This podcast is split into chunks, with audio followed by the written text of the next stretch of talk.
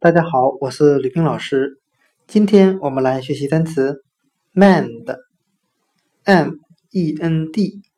表示修理的含义。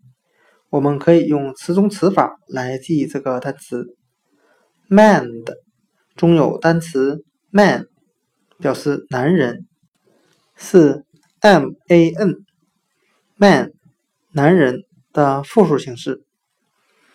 我们这样来联想这个单词的含义：如果家里有什么东西坏了，通常是由家里的男性来进行修理的。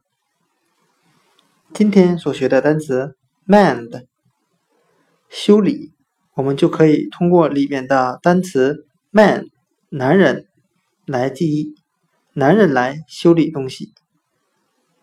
mend 修理。